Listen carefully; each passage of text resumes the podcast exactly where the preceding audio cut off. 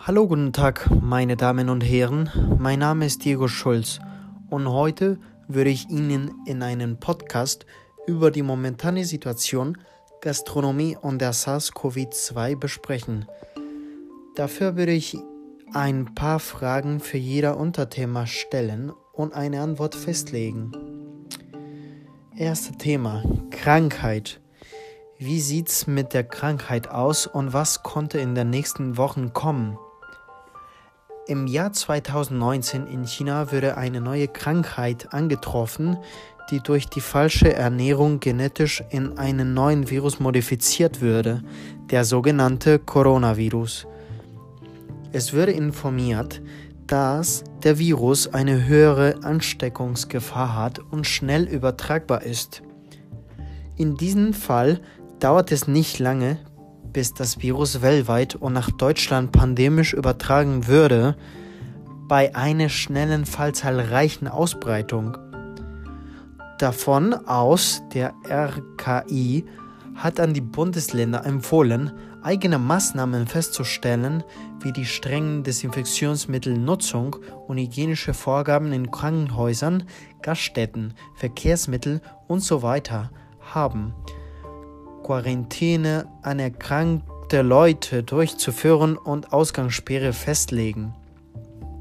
Langsam versucht sich die Vorgaben zu lockern und das tägliche Leben wieder im Lauf stellen, aber es gibt auch die Möglichkeit, eine neue Infektionswelle kreieren und der Gesundheitssystem schwieriger zu belasten. Zweite Thema Bundesregierung was hat dafür die Kanzlerschaft beigetragen und was würde mit der Bundeswirtschaft passieren?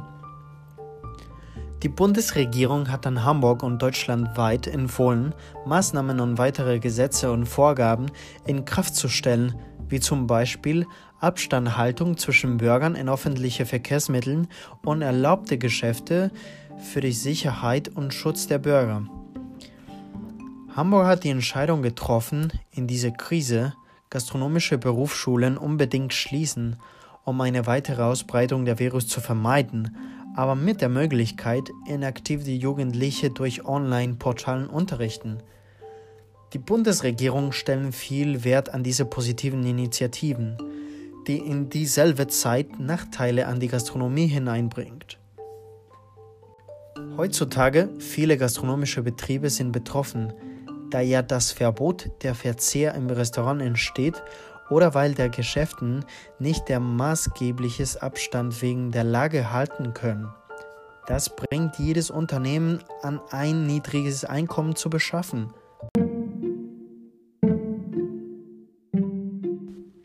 Das bedeutet, die Regierung muss jeder Bürger, jede Familie gesetzlich schützen, da ja viele Inaktivität in dem Arbeitsbereich gibt, und den Arbeitgebern nicht die Möglichkeit, Mitarbeitern zu bezahlen haben und zu behalten. Dementsprechend, die Regierung muss wirtschaftlich an jeder unterstützen, zum Beispiel um Essen zu kaufen, sowie die Energie, Gas, Wasser und Mietkosten zu bedecken. Diesen Bürgerschutz könnte in der Zukunft wegen die angenommenen Kredite viele Schulden an die Regierung kreieren, die normalerweise auch mit Zinsen zurückbezahlt müssen. Einzelhandelpreisen sowie der Verkauf von Speisen in Restaurants können steigern und vielleicht eine Rezession führen oder ein Euro Wertschätzung bringen.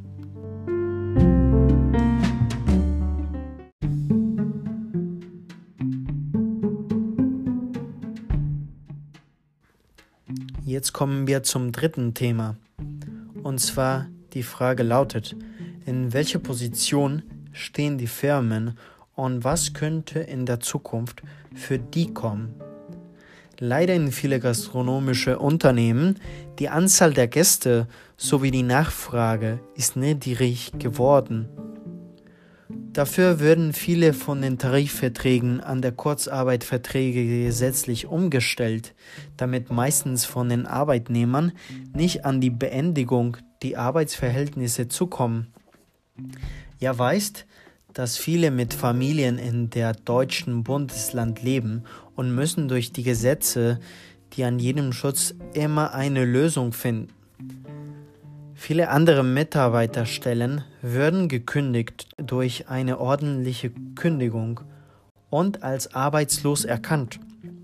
Die bekommen auch Unterstützung der Regierung bei der Bezahlung der Mieten und extra Kosten, die im Haushalt entstehen. Auch in der Zukunft könnte passieren, dass die großen Unternehmen keine Mehreinkommen erschaffen und keine Arbeitsverhältnisse bezahlen können. Dann, die müssen eine Insolvenz an der Stadt beantragen, womit sich mehr Schulden für die Stadt bilden. Jetzt kommen wir zum vierten und letzten Thema. Gastronomie und Tourismus. Was passiert mit der Gastronomie in Hamburg und welche Ideen gibt es zum Unterstützen? Heutzutage für diese beiden Bereiche wird schwieriger in dieser Corona-Krise, da ja dies sich mit der täglichen Bewertung und Dienstleistung von Gästen befasst, die in der Zeit sehr niedrig aktiv oder komplett inaktiv ist. Es wurde von der hamburgischen Regierung und der Handelskammer beschlossen, Beschränkungen bei offenen Restaurants nur wenn die mit den vorgegebenen hygienischen Maßnahmen ehrlich arbeiten, durch die richtige Hygiene- und Qualitätsprüfung der Lieferung sowie die korrekte Verarbeitung von Lebensmitteln behalten. Anders die Schließungen von Berufsschulen, Groß- und kleinen Unternehmen, Hotels, Veranstaltungen, Bars, Cafés für den eigenen Schutz des Mitarbeiters sowie für den Gast.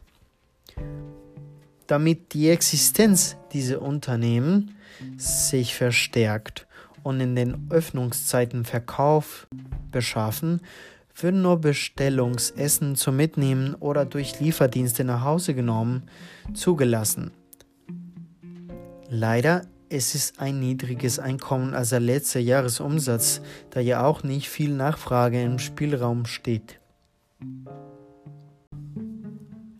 Heutzutage es gibt eine neue Online-Initiative, die Pay Now, We Eat Later heißt. Man bezahlt an die geschlossenen Groß- und Kleinunternehmen für Gutscheine, die nach der Pandemie austauschen können. Mit diesem Geld, die können ihre Fixkosten bedecken und die Kurzarbeit bezahlen. Wenn Pay Now, We Eat Later nicht die gewünschte Einkommen erbringt, dann viele kleinere Unternehmen können permanent schließen und viele Arbeitnehmer würden arbeitslos sein. Und da der Bundesagentur für Arbeit muss an mehr Bürgern Arbeitslosengeld bezahlen und Arbeitgebern können langfristig verschuldet sein da ja der Fixkosten und die variable Kosten noch bezahlt werden sollen. Leider die Zeit für diesen Podcast ist zum Ende gekommen. Ich bedanke mich für Ihre Zeit, Interesse und die Motivation, diesen Auftrag zu hören. Tschüss und bis zum nächsten Mal.